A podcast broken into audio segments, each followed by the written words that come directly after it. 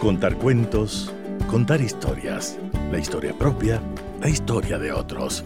Desde este momento en Radio Sucesos, Déjame que te cuente. Déjame que te cuente. Un programa conducido por Gisela Echeverría Castro.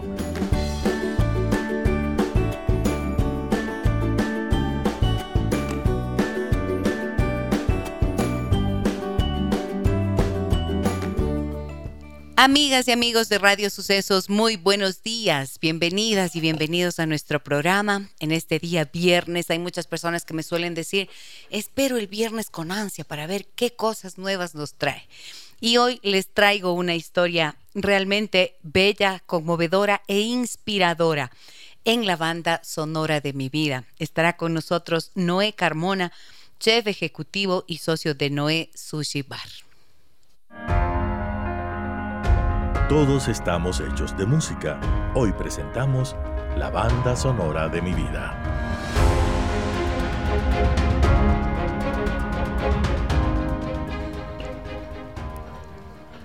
Fundador y copropietario de Noé Sushi Bar, maneja una empresa con una treintena de restaurantes que brindan servicio de comida japonesa.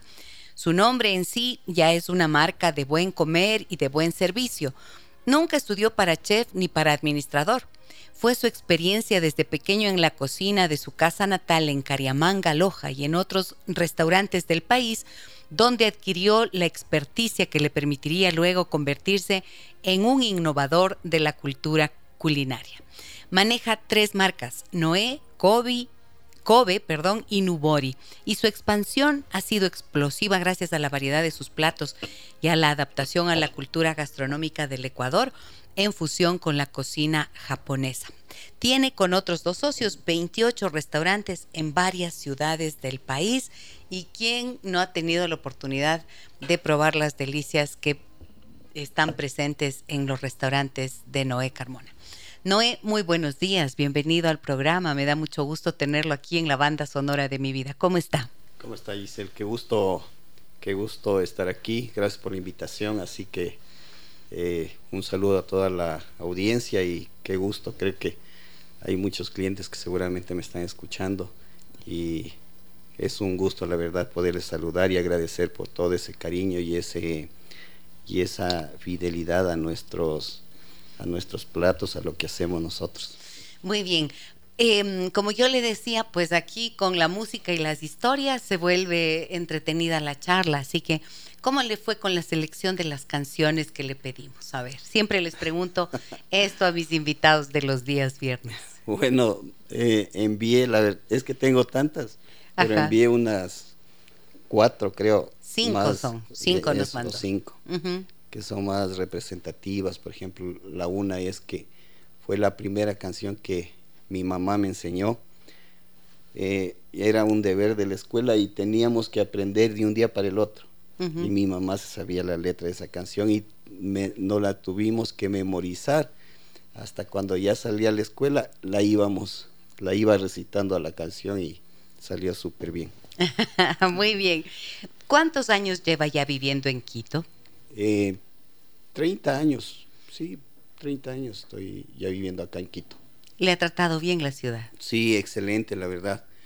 Una ciudad soñada. Yo cuando pequeño era un sueño venir acá y, y sí, me he pasado muy bien, la verdad. Muy bien. Vamos a escuchar la primera canción de la banda sonora de la vida de Noé Carmona, que tiene un montón de historias, como les dije al iniciar realmente conmovedoras e inspiradoras.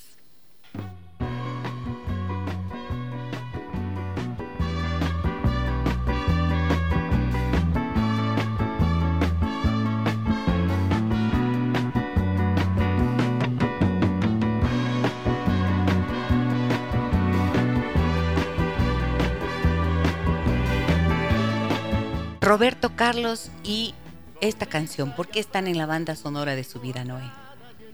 Bueno, yo creo que esta, esta canción es, eh, casi se la, se la dedico a, mi papá, porque siempre hemos estado en, juntos en todo, o sea, desde, o sea, siempre desde pequeño he trabajado con él, eh, sus enseñanzas, obviamente mi madre también.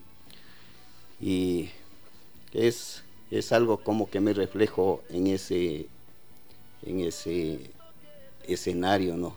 Del, en momentos difíciles de la vida, porque no ha sido fácil para nosotros. Em, mucho antes de que usted levantara este emporio de 28 restaurantes de comida japonesa y de que su nombre sea esta, estuviera asociado a, la buena comida, em, donde ahora usted da empleo, trabajo a más de 750 personas, em, usted durmió en la calle y comió sobras. ¿Esto es real? Sí. ¿Cómo Yo digo, fue eso? Siempre fue un sueño venir aquí a la ciudad de Quito, pero cuando yo vine acá, pues sí me tocó duro. Además, yo, yo soy de una parte caliente de Loja. Entonces, cuando de Cariamanga. sí, de Cariamanga, pero un poco más allá. Eh, entonces, claro, acá no conocía, no tenía amigos, perdí mis pertenencias. O sea, un muchacho de provincia, ¿no? Eh, ingenuo. Y perdí todo. Así que me quedé en la calle con la ropa puesta. Vino en un bus desde Loja de pie, todo el camino. Sí, sí, porque no, era mi única oportunidad para venir para acá. Y, y claro, o sea, allí antes era el camino era súper eh, difícil porque no podías dormirte porque te dabas la, cabeza contra las ventanas del bus cuando iba sentado. Así que me vine, se me hizo un poco, un poco largo el camino, pero eh, siempre con esas esperanzas de, de que todo iba a estar bien acá. 24 horas de pie en ese bus. Sí, sí, sí. ¿Qué pensaba mientras iba en ese trayecto? Claro, y a veces me dejaban sentar en el apoyabrazos del, del asiento, me, me, dejaban sentar un ratito, pero de ahí sí, pues, en todo ese trayecto yo, yo siempre, uno lo que piensa es, yo creo que, o sea, mi familia es muy creyente y siempre creo que eh, sentía la, la compañía de, de Dios. ¿Y em, qué edad tenía usted cuando esto pasó? Tenía 18 años. 18 años. Y em, me dijo usted, nos dijo ahorita, eh, Cariamanga, yo soy de la parte más caliente. Háganos un retrato de cómo era su, su ciudad, o sea, su pueblo, el lugar de donde usted viene. Bueno, verá, nosotros eh, somos una familia de de 10 hermanos, una hermana y nueve hermanos. Y somos del campo, de una parte del campo eh, que se llama San Carlos. Entonces, ahí eh, es donde crecimos, estudiamos en, una escuelita fiscomisional, se llama, ¿no? Sí. Que unidocente. Y claro, la, la distancia para ir a la escuela era, era lejos, ¿no? De ahí fuimos al, colegio, a una parroquia de Lucero, que está igual en una parte caliente. Cariamanga es más arriba, es una parte más, más fría. Entonces el cantón de, de, del barrio, mejor dicho, o sea, la parroquia era el Lucero, eh, el barrio San Carlos y la cabecera cantonal eh, sería Calvas, que es Cariamanca. De la escuela al, de la casa a la escuela, tenía que hacer un trayecto de cuánto tiempo para llegar. Bueno, a esa escuelita unidocente. A esa escuelita era nada más y nada menos que dos horas de ida y dos de regreso. ¿A pie? Claro, a pie, sí, porque no había eh, por ahí no, no había eh, caminos para un vehículo. Entonces, ahí, en eso, en ese sitio no había, en ese entonces luz eléctrica, no había ni señal de una radio. Y llegaba, creo que una emisora era con, con la señal. Y bueno, eso, eso fue la, la escuela y era un privilegio para nosotros ir a la escuela. Con 10 hijos en el campo, en esta situación, en estas condiciones que nos está comentando, condiciones difíciles, ¿no es cierto? O sea, no me puedo imaginar niños chicos yendo a la escuelita, caminando dos horas de ida y dos horas de vuelta. ¿Y eh, pasó hambre usted en algún momento? ¿Su familia eh, o en el campo no era así?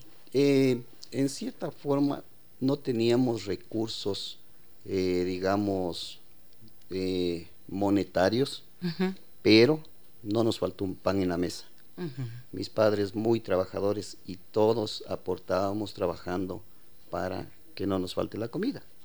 Entonces ahí es la tierra donde usted tiene que sembrar la fecha correcta para poder cosechar y guardar la guardar eh, los alimentos para el verano que decimos nosotros. Entonces ya se tiene el frijol, el maíz y todo eso. Y, y bueno, o sea, una familia realmente feliz. Eh, eh, creo que una familia que sentimos mucho amor, mucho, mucha ternura, pero igual teníamos, como digo, responsabilidades de acuerdo a la edad que teníamos nosotros de niños. ¿Cuál es el recuerdo más preciado que tiene usted de esa época, de sus días en el campo con su familia, con sus hermanos? Bueno, el recuerdo más preciado es que eh, Perdón. La cena, estábamos todos en familia, el desayuno eh, y siempre estábamos, interactuábamos todos en lo que es las actividades de la casa. Mi mamá era la única mujer en ese entonces, pues porque, a ver, mi, mi hermana es la tercera. Y ahí fue cuando nosotros teníamos que ayudar a cocinar a mi madre. Entonces, ahí era eh, cada uno teníamos responsabilidad y, era bonito porque todo era cronometrado. O sea, las tareas, por más chiquitas, pero era cronometrado y se cumplían con obediencia, con disciplina, con puntualidad. Por ejemplo, ¿cómo era esas tareas? ¿Cuáles eran que estaban así cronometradas? Digamos, por ejemplo, dar de comer, dar el alimento a las gallinas, de tal hora a tal hora hacer la, la comida para los, los perritos de tal hora a tal hora. Y así ir a ordeñar las vacas, por ejemplo, de tal hora a tal hora. Y así era. O sea, habían sin fin de, de, actividades y de tareas. Y cada uno teníamos una tarea. Vea, eso es organización. De lo que hablábamos ayer, ¿se acuerdan en el programa?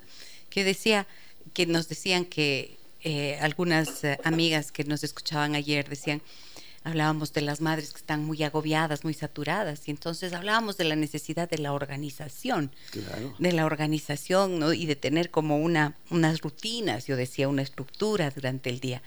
Y eso es, ¿no? Parte de lo que... Exacto, y por ejemplo nosotros a la hora de hacer los, las tareas de, de la escuela, era un regalo para nosotros, porque era el único momento que nos sentábamos a estudiar, a leer, este, nos sentábamos a, revisar los cuadernos.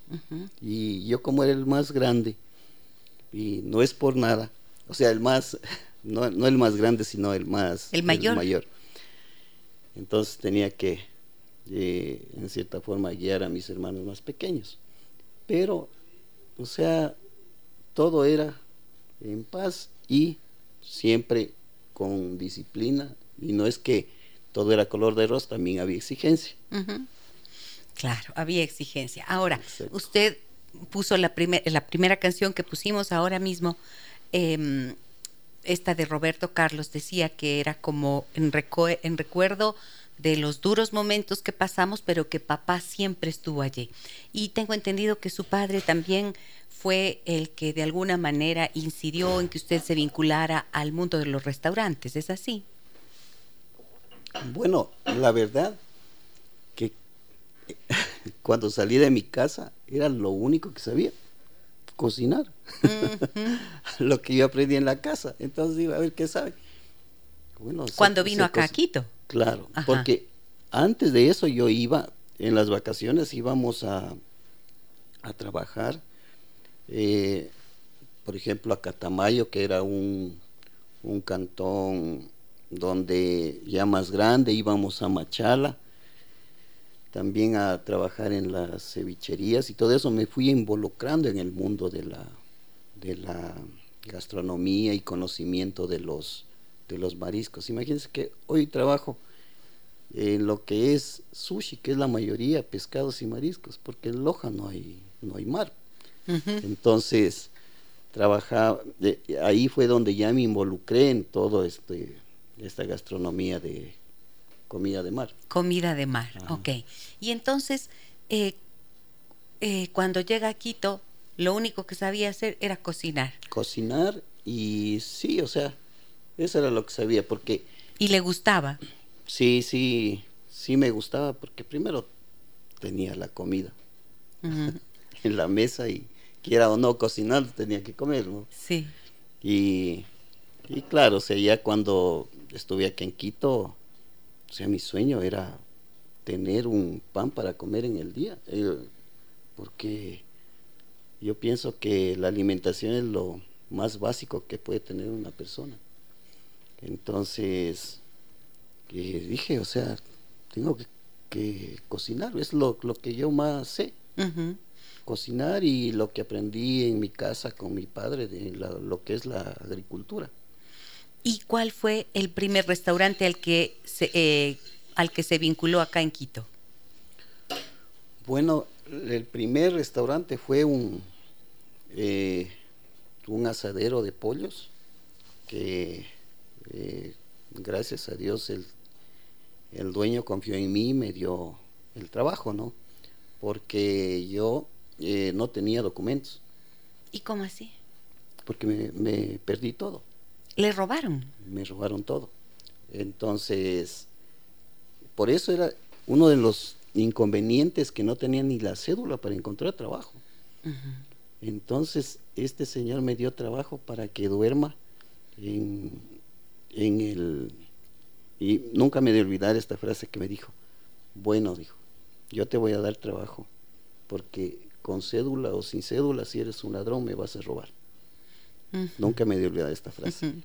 Entonces, eh, y ya cuando le digo es que no tengo dónde vivir, le digo, estoy viviendo, durmiendo aquí en el, en la plaza de, Santo Domingo. Casi otra vez me quedo sin nada. Le logro convencer y le digo, no se preocupe, yo duermo en las bancas tranquilamente del restaurante. Y o sea, el señor le convencí. Y dice, bueno, dice que es aquí, me dejaba eh, con candado el restaurante. Y, y yo dormí ahí. Pero yo cuando él llegaba a abrir el restaurante, yo tenía todo limpio, nítido, eh, todo, todo, todo. Y eso le fue gustando, le gustaba esto.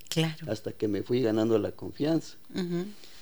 Entonces, y, así fue, y llegué a ser su, su mano derecha. Yo me encargaba de todo lo que es las compras, eh, aprendí a cocinar, a seguir mi, eh, lo que yo sabía hacer y hasta que, claro, hasta que tuve que salir porque me tocaba seguir buscando algo mejor. Es decir, honró la oportunidad que este señor le dio. Sí, o sea, él, él me llegó a querer como un hijo. Y alguna vez le pregunté, le digo, oiga, le digo, eh, se llamaba Pedro Digo, don Pedro, ¿cómo si medio trabajo sin la cédula, sin nada? Dice, no, dice, lo que pasa es, dice, que yo pasé algo similar, dice, pero fue en la costa. Dice, y me tocó a mí también muy duro. Entonces dice, por eso yo creí que algo de eso te pasaba. Entonces dice, además de eso que te vi, dice, andabas raquítico, dice, no, ya, ya no podías ni caminar, me dice. Y y bueno, o sea, llegamos a tener una gran amistad con él y, y de ahí salí, fui a trabajar a los Pollos Gus. ¿Cuánto tiempo estuvo con don Pedro? Estuve eh, tres años con él. Tres años y se ganó la confianza. Sí, y fue a buscar mejores oportunidades. Así es. Noé Carmona, chef ejecutivo y socio de Noé Sushi Bar, está con nosotros en esta mañana. Yo le voy a contar, la primera vez que yo eh, comí comida japonesa. Em, y me llevé el primer bocado a la boca. Híjole, dije, Dios mío, ¿qué es esta maravilla? ¡Ah! ¿Qué es esta delicia? Era un, un rollo de estos vulcano, me acuerdo que, ¿no es cierto? Vulcano con salsa de anguila y su dosis justa de jengibre. sí, o sea. Y entonces, permítame que le cuento esto porque recuerdo que fue en una invitación que me hicieron y una de las personas que estaba allí decía, mira, prueba esto porque esto es el cielo. Entonces, comía cada boca y decía, esto es tocar el cielo, esto es tocar el cielo. y desde allí, por supuesto, em, he tocado el cielo algunas veces eh, a través de esa experiencia que ofrece Noé Sushibar. Quiero preguntarle a Noé Carmona, cómo se convirtió en el Noé, ¿no es cierto? ¿Cómo llegó a ser Noé? Porque esto que yo estoy contando era del saque, de cuando usted estaba en el restaurante El Saque, hace 25 años. Voy a la pausa comercial, amigas y amigos. Regreso enseguida con nuestro invitado de hoy y la banda sonora de su vida.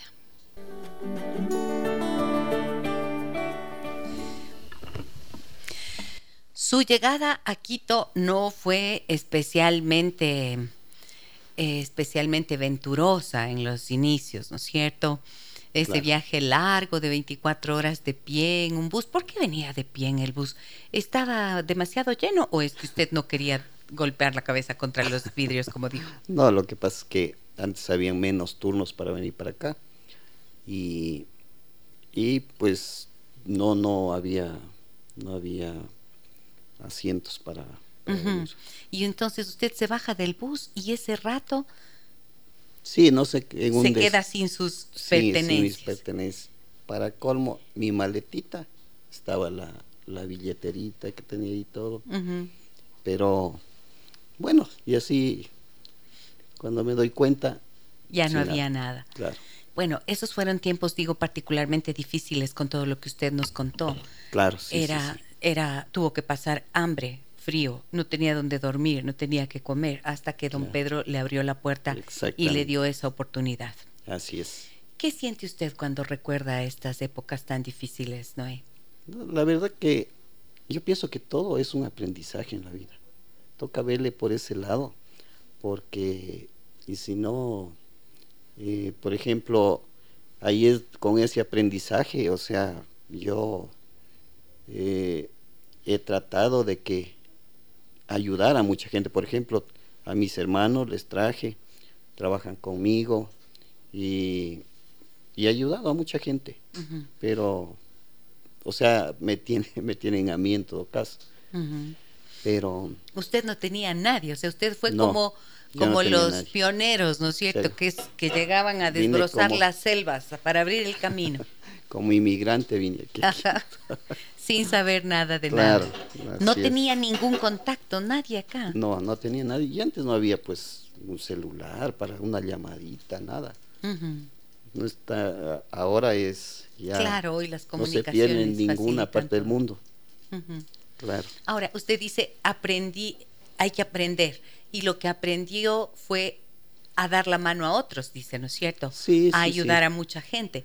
Pero, ¿y qué aprendió usted de sí mismo a través de esa historia de supervivencia? Yo pienso que uno aprende a valorar más un trabajo. Por ejemplo, yo aprendí con ese, yo valoro mucho un trabajo.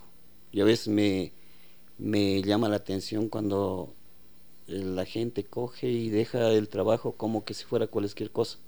No se van ni agradeciendo, por lo menos.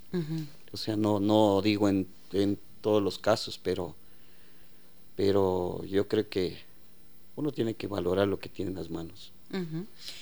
¿Quién le encontró a quién? ¿Usted a la comida japonesa o la comida japonesa a usted?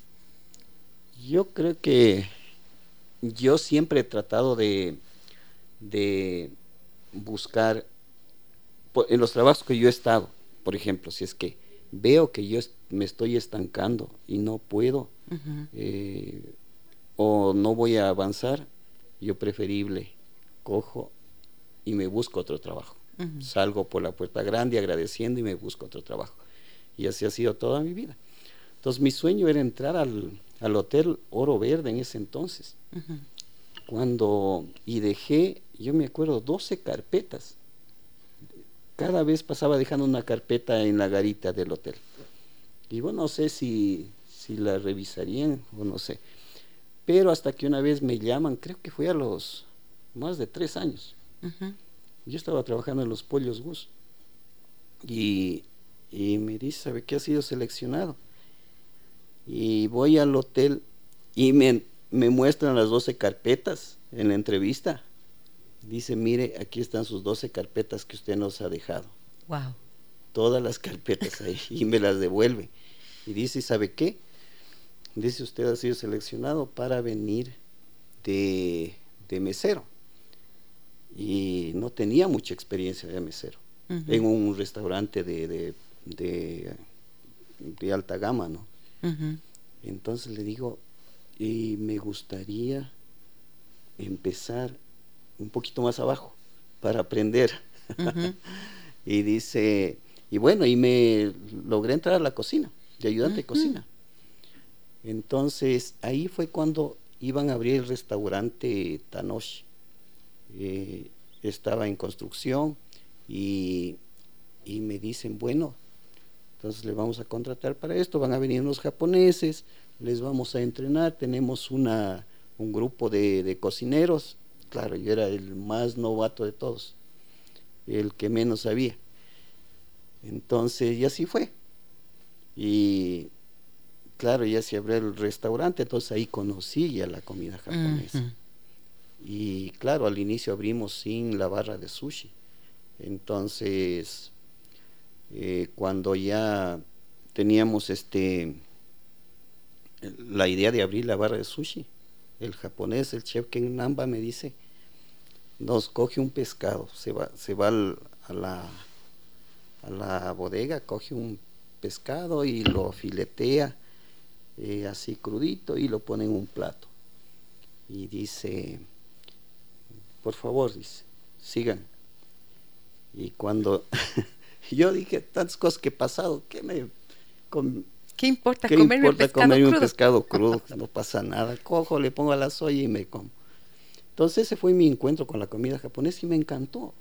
O sea, la frescura, la sencillez, este, esa, porque ellos nos enseñaron qué honor es nosotros cocinar para un cliente. Cuando, en Japón, si tú cocinas para alguien, esa persona te está dando el honor que le prepares los alimentos, claro.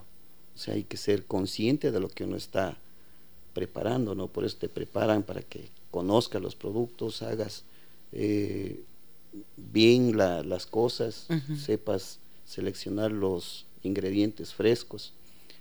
Entonces, eso fue mi encuentro con la comida japonesa.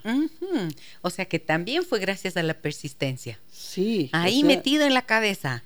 Hotel Oro Verde, 12 carpetas, tres años seguidos. Sí, y así fue. Y, me, me, daba después gracia porque me devolvieron mis 12 carpetas. 12 carpetas. Sí. Entonces ahí las tenía las carpetas. Tengo varios mensajes que me llegan al 099 556 3990 y también en Facebook donde hacemos nuestra transmisión en vida, en vida, iba a decir, en vida, digo, en vivo. ¿Qué me estará pasando? Desde ayer ando ahí un poco tartosiña. A ver, dice, qué súper, Noé es de Loja, Cariamanga. Es un orgullo para nuestra ciudad tener un ejemplo de progreso. Muchos saludos. Muchas gracias. Ana Patricia dice, hermosa entrevista, una maravilla escuchar la historia de Noé. Alberto dice, lección de vida, gracias Gisela por la entrevista. También me dicen, maravillosa entrevista, gracias por esta oportunidad de conocer el lado humano detrás de la famosa cadena de restaurantes. Qué linda historia de superación nos devuelve la esperanza. Saludos, Cristóbal. Muchas gracias es que realmente es así, ¿no es cierto? Em, acá también me dicen, hola Gise, gran programa, qué historia del señor Carmona, Aleca. Un abrazo para Aleca y gracias por acompañarnos también. Eh, ¿Qué siente usted cuando escucha esto? Porque es una historia, como dije, conmovedora, inspiradora, pero usted dice, vaya, hay que aprender nomás. ¿Y qué siente cuando las personas dicen esto que nos están comentando? Bueno, sí, la verdad que yo, yo creo que yo sí siento siempre una eterna gratitud con mis clientes, porque esos clientes exigentes me han, me han hecho eh, más perfeccionista, este, me dicen la verdad cuando me la tienen que decir. Yo siempre les digo a, a mi personal, si un cliente te reclama algo o te dice alguna sugerencia, no te lo dice a ti personalmente, te está diciendo para lo que está el plato es para mejorarlo. Entonces, yo la verdad solo puedo decir que tengo una inmensa gratitud con, con la gente y si me atrevo a contar estas cosas porque a veces es muy fácil este rendirse. A veces es muy fácil, no me salió bien una cosa o, o, o tuve una desilusión y me quedo ahí paralizado. O sea, hay que tomar aire y seguir adelante, porque no, no queda de otra. Entonces, eh, yo creo que eso es, eh, por ejemplo, es, es que eso digo yo, en esa edad, usted, no sé si conocían Santo Domingo, ahí era la prostitución. Santo Domingo en, el año 82. Claro, el alcohol, ahí donde vendían los canelazos, y el morocho, la guatita. Era alcohol, prostitución y con todo respeto. Delincuencia. Delincuencia, droga. Se veía, por ejemplo, yo mientras dormía alzaba, abría los ojos y era porque, o sea, se peleaban, ahí había, se veía horrores. Dormía en la calle. Claro. Entonces, y, uno tenía que hacerse el dormido así otra vez eh, para que no se metan con no se metan con uno y le vean ahí que está en todo caso dormido. Entonces, es fácil caer en el vicio, en el en lo más fácil. Entonces, pero yo pienso que ahí son los principios que uno le enseñaron en la casa, lo que digo, los principios, yo pienso que vienen desde la casa para uno poder tener un camino más, más seguro, ¿no? Eso lo sostuvo. Claro. ¿Y el sueño? Sí, el sueño. Cuando salió de Loja, ¿qué pensaba? ¿Qué quería? O sea, ¿qué estaba en su cabeza? No ha de haber dicho, voy a ser el dueño de una cadena de 28 restaurantes. Uno generalmente no tiene un sueño tan definido. Pero ¿cuál, ¿qué era lo que soñaba usted? Yo decía, me voy, pero no he de regresar mientras no tenga algo en mis manos. Y así fue. O sea, yo regresé a Loja a los siete años. Después de siete años. Después de siete años, o sea, aunque parezca ingratitud, pero, o sea, era, era, primero difícil la comunicación, se comunicaba uno por cartas, ponía una cartita en el, en el correo y mandaba, o en el bus y mandaba, porque no había dónde llamar. Claro. Entonces, ¿Y dónde estaba ya después de siete años? Después de siete años yo estaba en, el, en los pollos bus y ya estaba más estable. Igual, o sea, tuve, me fue muy bien. Eh, fui escalando y me fue bien también. Ahora, dígame una cosa. Eh, cuando, ay, no, yo estoy aquí encantada en la historia y no estoy compartiendo la música, por favor. Vamos con la segunda canción de la banda sonora de la vida de Noé Carmona que hoy nos acompaña.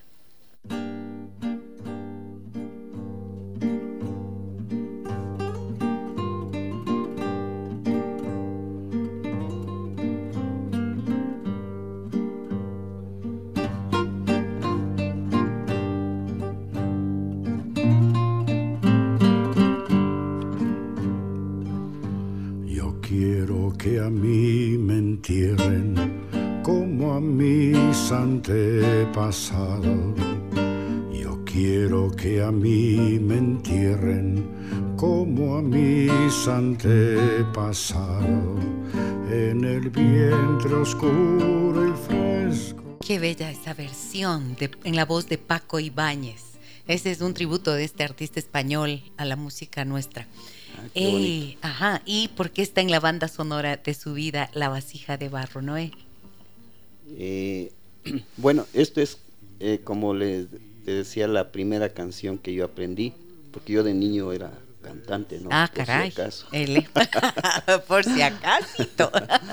Entonces, fue, ese era un deber que tenía que aprenderme lo más rápido porque tenía que hacer una presentación.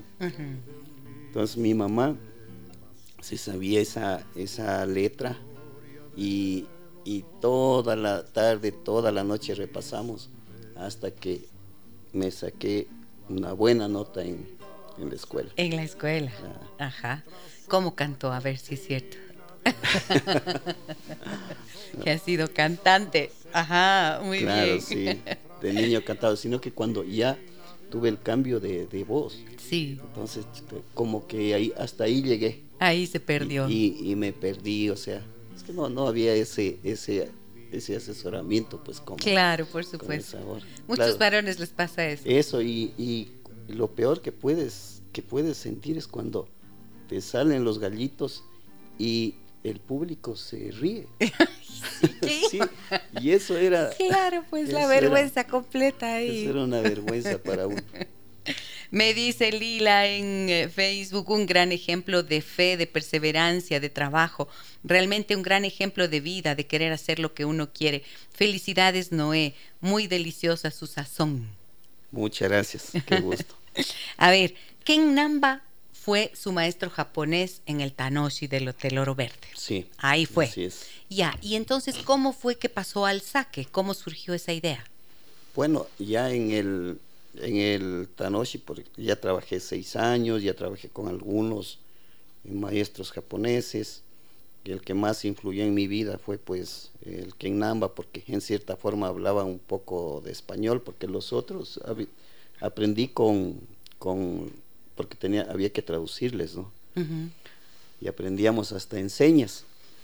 y, bueno, él influyó bastante en mi vida y me enseñó realmente eh, cómo ir, eh, manejar ingredientes, cómo crear nuevas, nuevas recetas. Y bueno, y de ahí trabajé seis años, de ahí salí al, al, al saque a veces las personas, y bueno, yo también he pensado y he dicho, eh, ¿qué tanto de japonesa tiene esta comida japonesa? O sea, ¿qué tanto de Japón tiene esta comida japonesa? Claro, sí, es, es una, por ejemplo, el rollo que, me comentaba. Ay, sí, el último, el último, el último bonsai. Sí. o el rollo vulcano. El vulcano. Ya. Por ejemplo, eso, todos esos rollos son creados. Por usted. Modestia aparte, por mi persona y claro, tenemos un equipo ahora que nos, que, de creativos. Entonces, eh, esos sabores, por ejemplo, no hay en Japón. Eh, fueron creados para la gente que por primera vez come sushi. Eh, porque al inicio, cuando empecé yo a, a, darle ese switch a la, a la comida japonesa, era muy poca gente que comía sushi. O sea, y, me, y todo todo el mundo me decía, oye, pero esto es un suicidio si aquí nadie come sushi. O sea, ¿cómo, cómo vas a abrir un restaurante si, si el, mercado no está preparado? Entonces, yo ya tenía ese, porque yo hacía pruebas con clientes de confianza y, y probaban y decían, qué bueno, Noé, qué rica. Y claro, y a veces querían que yo les prepare nuevamente y yo no me podía salir de ese de esas eh, reglas de la comida japonesa en ese entonces con mi con mi maestro. Pero cuando fui al saque ahí sí dije aquí voy a hacer las modificaciones que yo tengo que hacer. Y así fue. Y usted fue el chef del sí, saque fui el chef del saque. Y, hice el menú y, fue un éxito. Entonces la gente comía sushi, pero había fila para. Fila, claro, pues había que hacer reservación y ahí esperar un montón y era una maravilla. Y cuando usted se fue, el saque también se fue del mercado. Duró un poquito de tiempo, pero usted mm, se fue y cuando yo quería volver a probar la sopa sumashi, tuve que ir al Noé. sí, o, sea, que tengo una historia de amor con, su comida, esto es una realidad. Sí, o sea, gracias a Dios, sí, a nuestros clientes les ha gustado mucho lo que hacemos y, y claro, o sea, yo pienso que detrás de cada plato hay una, una historia, hay un trabajo, hay el trabajo de un equipo que yo, yo creo que lo, el éxito nuestro ha sido que nuestro equipo tenga ese sueño y esas ganas por hacer cada vez mejor las cosas. y, y así, así es como hemos avanzado. Me dice, tengo varios, varios mensajes lindos que quiero compartir con Noé porque este espacio, como ustedes han visto, la banda sonora de mi vida es un espacio para hacer un homenaje a las personas, a su trabajo, a su creatividad, a su talento, a sus esfuerzos en la vida. Y creo que lo que usted nos está contando, Noé, tiene todo eso.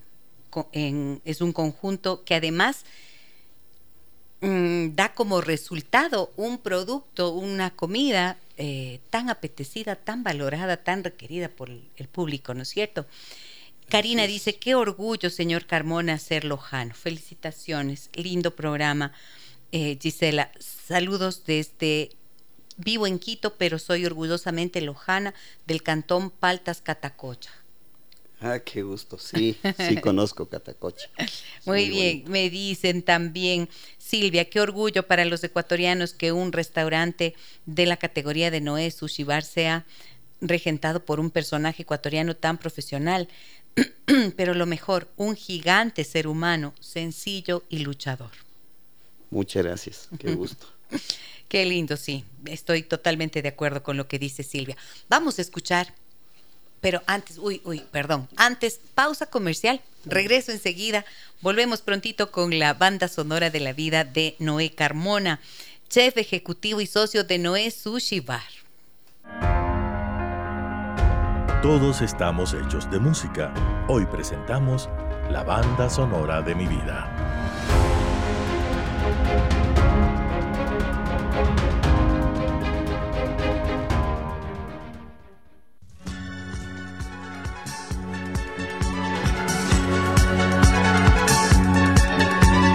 Niña de los ojos negros, no me mires así conoces mi nombre y cuál es mi país. Antigüita, pero a ver, de corazoncito, ¿no? Yo soy gitano. A ver, ¿por qué está en la banda sonora de su vida? Porque a veces yo pienso que uno siempre está en un sitio y tiene que moverse a otro sitio. uno nunca, o sea, en el buen sentido, ¿no? Eh, nunca puedes quedarte muy cómodo en un sitio o en un trabajo o en lo que quieras, sino tienes que moverte, hay que moverse y buscar nuevas, nuevas alternativas, eh, nuevas oportunidades. Eso creo yo. Por eso me gusta esta canción. Ah, yo creía que era porque cuando se fue de Loja, obviamente dejó un amor ahí. no. ¿No? No. No, porque dice, me tengo que partir muchacha de los ojos negros también. A ver, quiero preguntar lo siguiente. Eh, cuando usted dice moverse, eh, usted se movió buscando llegar a un lugar. ¿Siente que ya llegó al lugar en donde puede estabilizarse y tener paz? Yo pienso que, que uno nunca llega, sino más bien, eh, como digo, toca seguir buscando nuevas oportunidades. A mí me gustaría eh, abrir un negocio fuera del país, este, incluso hay proyectos y que se den esos, ¿no? Y creo que es bueno, eh, algo bonito que de aquí de Ecuador en otros sitios se pueda replicar también. Mm, ok, o sea, siempre está pensando en cómo crecer, en expandirse, siempre. Ok, ahora, en verdad usted mencionó hace un rato que era un riesgo cuando estaba en el Tanoshi abrir un restaurante propio, ¿no es cierto? Pero usted hizo esto y claramente el día en que se embarcó en ese, en ese bus desde Loja hasta acá, ya eh, dio muestras de ser un emprendedor y tomar, de saber cómo tomar esos riesgos. Pero en el mundo empresarial y especialmente a nivel de los restaurantes, mucha gente toma esos riesgos y no le va tan bien. ¿Cuál cree que fue la clave o las claves? Nunca hay una sola. ¿Cuáles fueron esas claves que para usted significaron llegar a tener el éxito que tiene y una cadena de restaurantes. No solamente es un restaurante, es una cadena. ¿De qué dependió? Bueno, siempre, siempre van a existir riesgos, lo que pasa es que sí hay que minimizarlos. Yo pienso que, que uno tiene que ser especialista en lo que uno se va a dedicar. Entonces, en mi caso, o sea, si sé cómo hacer un sushi, qué es un sushi que esté bien hecho, entonces, y, el cliente lo, lo percibe, entonces no puedes dar cosas la calidad. Es la calidad, la calidad y el ser uno un buen profesional. Exactamente, sobre todo en este, en este tipo de comida no puedes jugártela con un producto que sea más o menos. ¿Está o no está? Correcto. O sea, así tiene que ser. Como los japoneses siempre trabajan así, ¿no? Entonces, y sobre todo en mi caso, yo pienso que el equipo que uno tiene eh, es clave porque hay que hacer un equipo de trabajo. O sea, compartir esa misma visión, esos sueños eh, y trabajar un buen hombro con la gente, involucrarse con la gente. O sea, eh, por lo general, yo siempre digo, un emprendedor es el que demuestra todo lo contrario en el trabajo, o sea, no descansa, está primerito, eh, cierra los restaurantes, a veces ya a la medianoche y estás en el restaurante. Entonces, cuando eso ve la gente, tu equipo de trabajo, o sea, es diferente, ellos se llenan de esa energía también y les gusta, eh, se inspiran, mejor dicho. Tienes que liderar con inspiración. O sea, porque si solo mandas y mandas nada más, ordenas, yo creo que no funciona eso. Ahora, una cosa es ser el artista. Usted es un artista, en su arte, en la comida, ¿no es cierto? Y evidentemente esa es el sello de calidad que ha logrado que tenga esta expansión. Pero una cosa es ser un artista, digo yo, y otra cosa es ser un empresario. ¿Y eso cómo le llegó? ¿Cómo vino? Claro, o sea, hay, hay que, en cierta forma, cambiar el chip, sino que yo digo, estás como chef, tienes que tener ese, ese team de chef ahí metido en la cocina, porque para eso es un chef. Eh, con, con, tu gente. Y cuando te toca revisar ya la parte administrativa, financiera, no la puedes perder. Y gracias a Dios, yo tengo mis dos socios también que son parte de este gran equipo eh, y igual trabaja, trabajamos hombro a hombro con ellos y nos organizamos.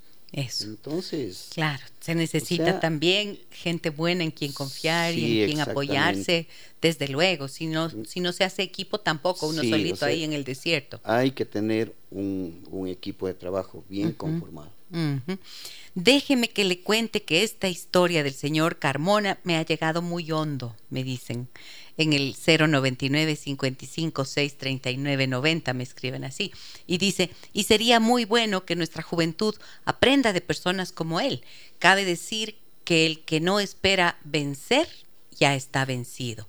Qué buen lojano que viva Loja que vive el Ecuador muchas gracias. Sí comparto esa esa frase.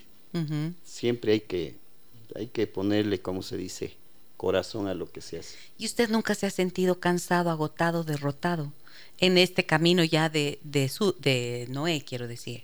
Bueno, por ejemplo, en este momento yo me puedo dar el, lujo de estar aquí en esta entrevista, conversando con usted, agradeciendo a, nuestros clientes, pero porque tenemos ya un equipo. Me puedo dar una semanita de vacaciones y me voy, pero porque ya tengo un equipo tenemos una estructura de profesionales que yo creo que me atrevo a decir que son mejor que yo, mm. porque lo hacen tan bien, son tan conscientes y, gracias a, eso yo siempre resalto.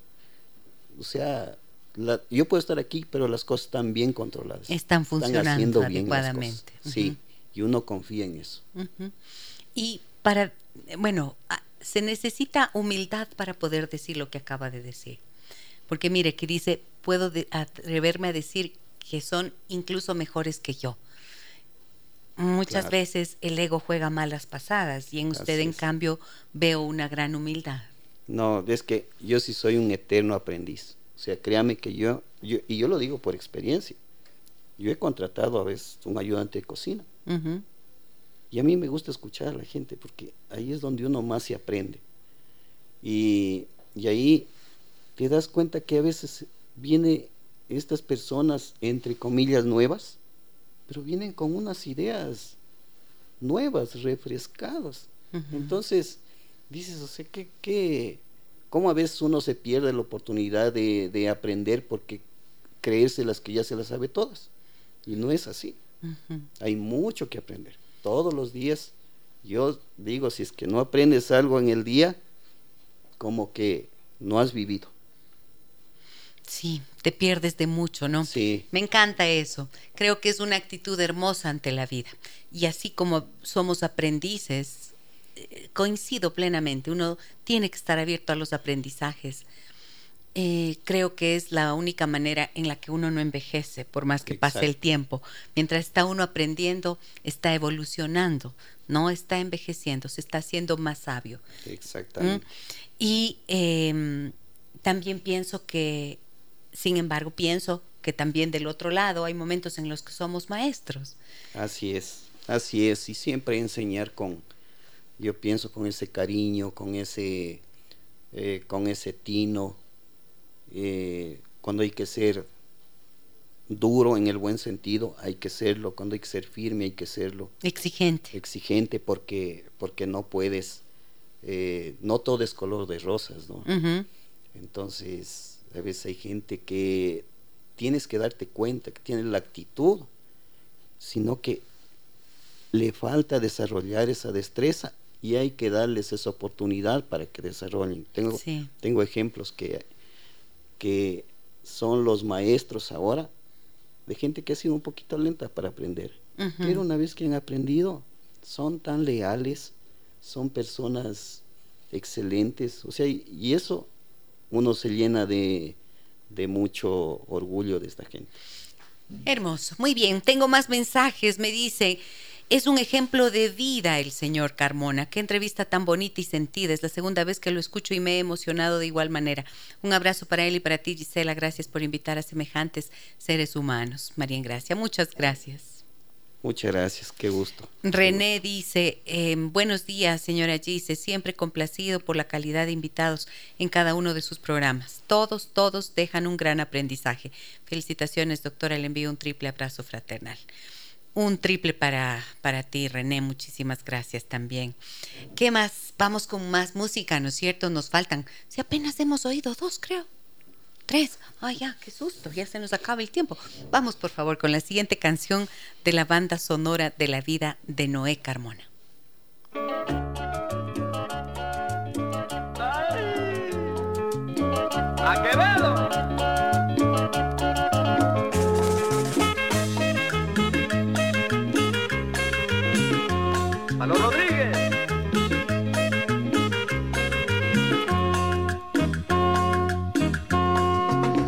Tengo casi tallarado en el arado una palmera y en la palmera una hamaca para arrullarte mi amor cuando seas mi compañera. A ver, y ese ritmo cumbiambero, a ver, No, y, Noé. es- y eso, y eso, por ejemplo, le digo a mi esposa. Ujú. O sea, as- así me imaginaba la vida contigo. Entonces, pero esa canción yo la escuchaba desde hace tiempos. Y de niño prácticamente. Y, y me gusta, me gusta el ritmo hasta para bailarla. Es, me decía que es la canción de lo que uno sueña cuando está en el campo, me dijo. ¿Cómo era? Por ejemplo, ahí es arado, una casita pequeña, una es de la palmera, es el sembrío y todo eso. Ujú. Ok, entonces esta le remite a ese escenario. Exactamente. Mm, entonces está en su corazón. Sí, ese es está en mi corazón. ¿Y baila o no baila? Claro, sí baila. Canta y baila, Noé. Sí, Cocina. cocino. Blanca dice, disfruto mucho de las tempuras de Noé. Y Ah. por ahora, mientras transcurre esta entrevista, me quedo, me quedo con lo dicho por Carmona. Disciplina, valores aprendidos en casa, cooperación, todos en casa hacían, ganas de aprender, aptitud y lo más destacado, seguir aprendiendo. Yo agregaría su humildad y sencillez. Personas como Noé necesitamos presentar a los jóvenes y niños de hoy en lugar de los Malumas, Bad Bunny y Kardashian. Gracias, Blanca, coincido plenamente contigo. Sí, no, qué lindo que sería que en las escuelas, en los colegios, escuchen, manden a escuchar a los guaguas nuestras entrevistas, estos perfiles de gente tan valiosa como Noé y que aprendan de eso, hacer estos análisis de la vida, inspirarse indiscutiblemente. La fuerza para, no ha sido solamente fuerza de supervivencia, ¿no es cierto? Claro, No, ha es. sido lucha para construir. Porque Exacto. cuando uno está en el pozo, luego tiene, cuando ya sale del pozo, entonces empieza a caminar Sí, y algo y tiene dar que la hacer. mano al resto. Porque eh, eso es lo que uno, por ejemplo, si uno abre un negocio es para ayudar al resto también. Ujú. generar 750 personas trabajan en Noé. Sí, y ahora son, son más, creo. Más, más Sí, todavía. Sí, casi llegan a un millar de personas. Ah, sí. Ajá. Wow. O sea, eso es mucha gente. Sí, sí, sí. Y, y uno se Un siente- millar, ¿cuánto es un millar? O sea, casi mil familias. Mil familias dependen de Noé. Sí. Y directamente, indirectamente, eh, son mucho más. Ok, me dicen, hermoso programa, felicidades a este gran invitado. Ahora les escucho desde el tráfico. Un gran abrazo, querida Gis. Gracias, Andre, por tu mensaje. Me dice Silvia, Dios, qué bello escucharle su actitud, sencillez y reconocimiento a su equipo. Es de miles de aplausos. Sí, claro que sí. A mí también me parece eso que es... eh, la gente debe sentirse contenta de ser valorada, ¿no? Qué bonito trabajar en un lugar en donde eh, su jefe lo respeta, en donde hay una Sí. persona que lidera, como dijo usted, para inspirar. Sí, sí, porque yo, yo, lo, lo- yo lo he vivido en carne propia. O sea, cuando tú te sientes parte de ese equipo, cuando tus jefes te toman en cuenta, no solo para ordenarte, no solo para sancionarte, Ujú. sino para ayudarte a crecer. Yo pienso que nosotros, no solo que la gente sepa cocinar, sino que sean cada vez mejores como personas.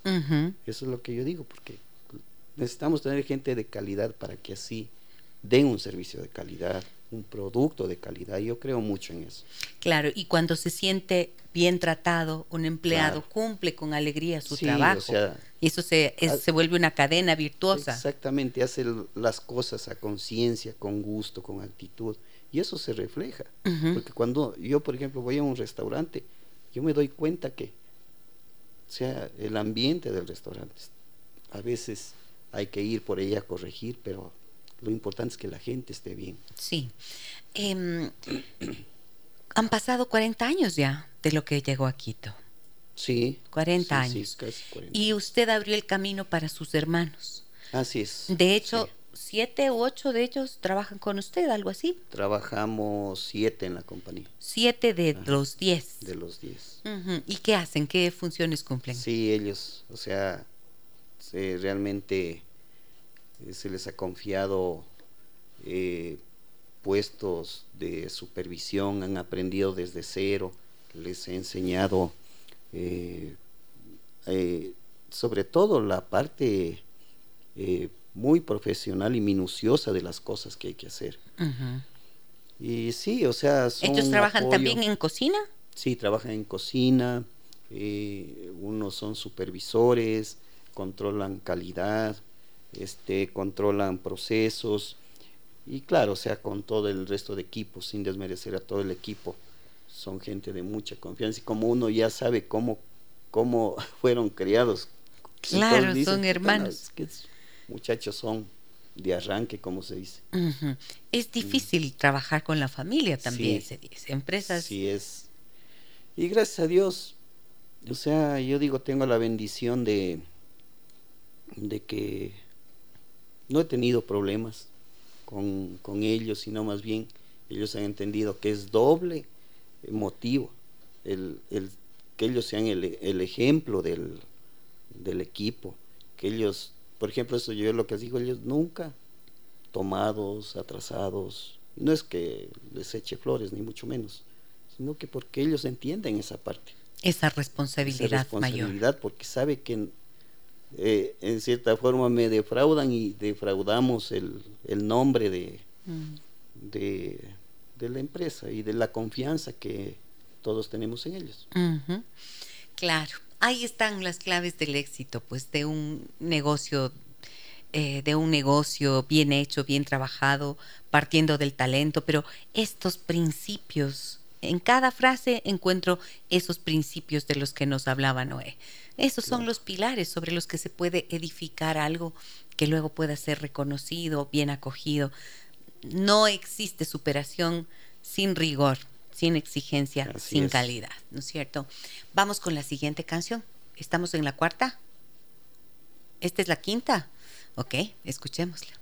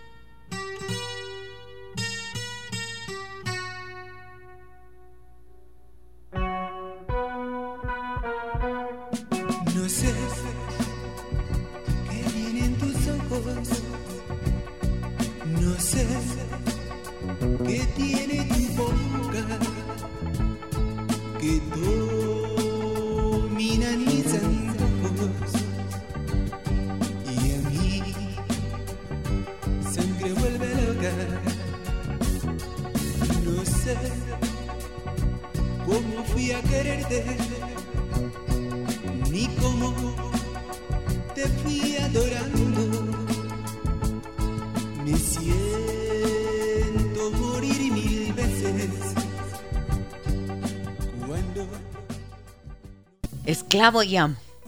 Sí. ¿Por qué esta canción? No sabía yo si eran de Los Ángeles Azules, de Los Ángeles Negros. Total, ha sido de los pasteles verdes. ¿Por qué está en la banda sonora de su vida, no es?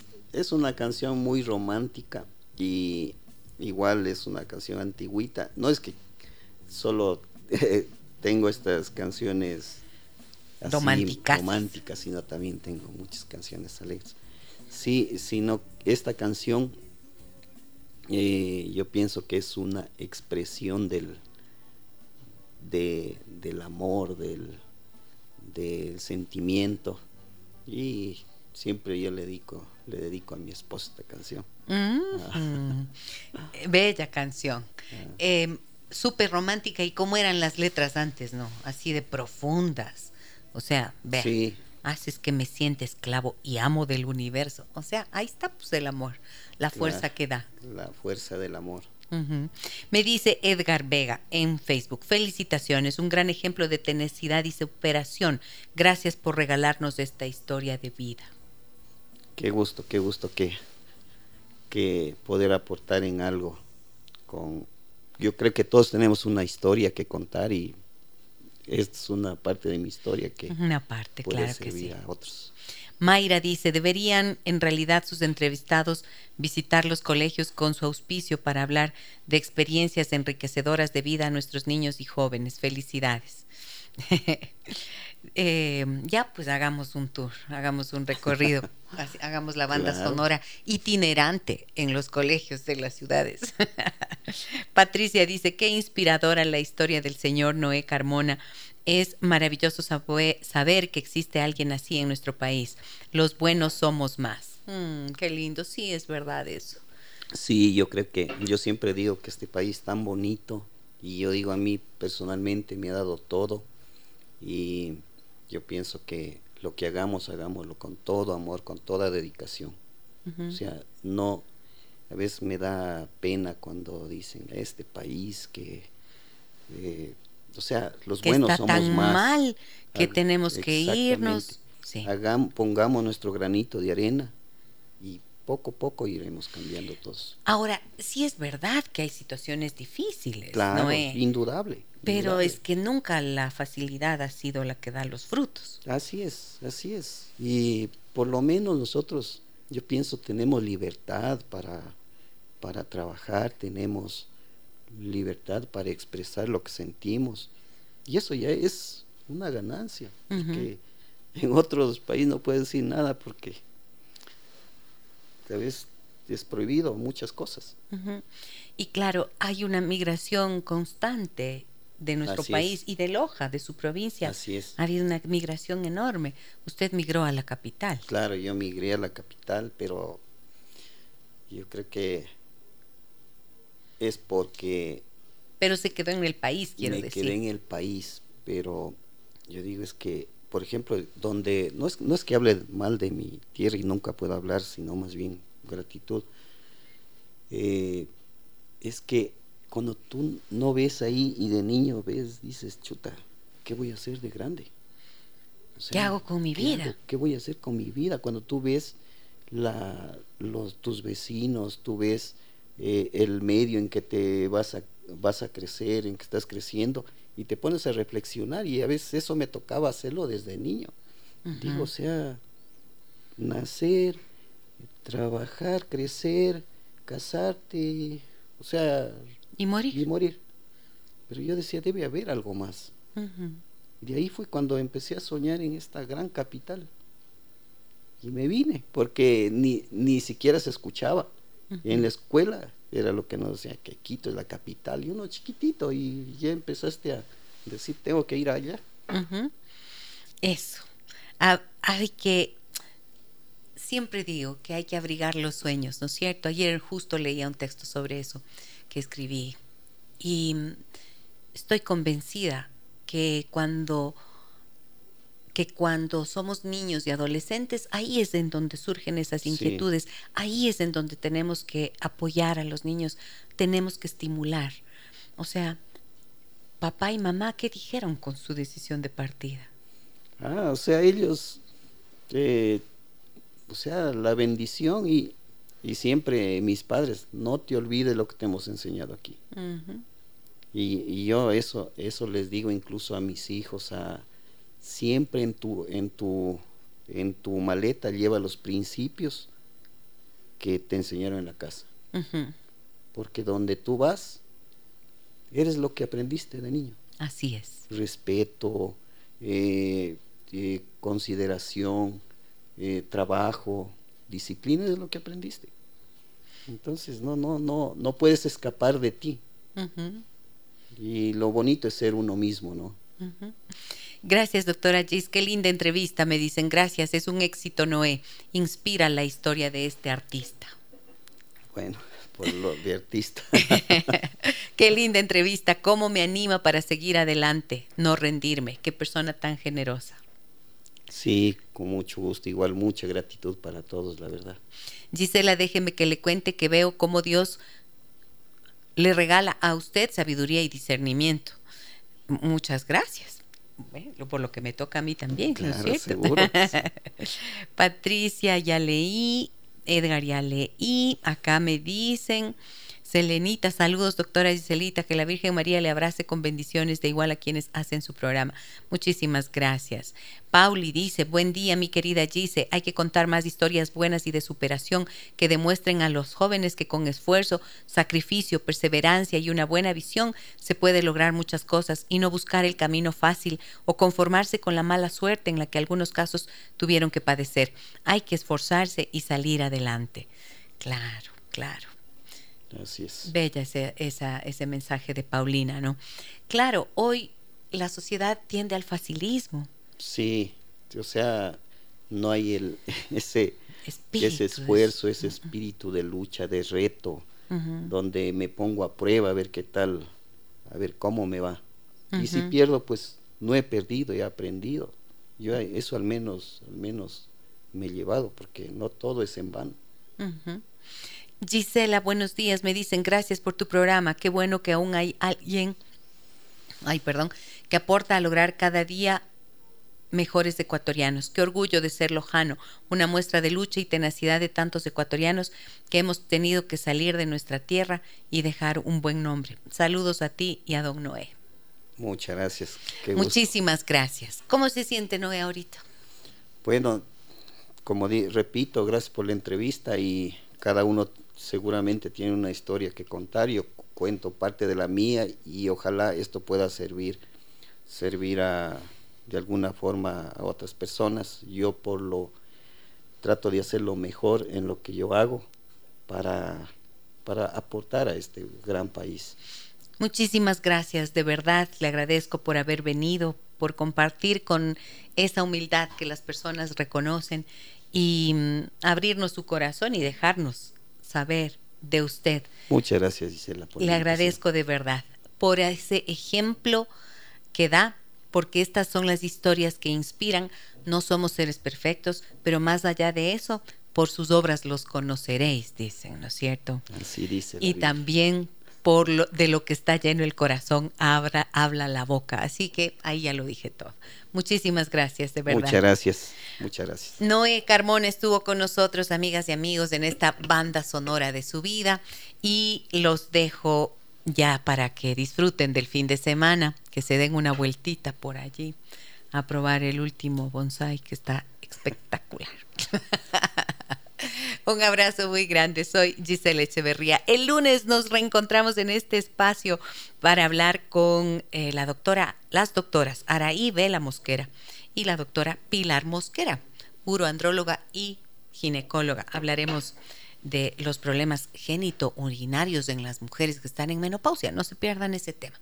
Un abrazo grande a todos. Que tengan buen fin de semana. Hasta el lunes.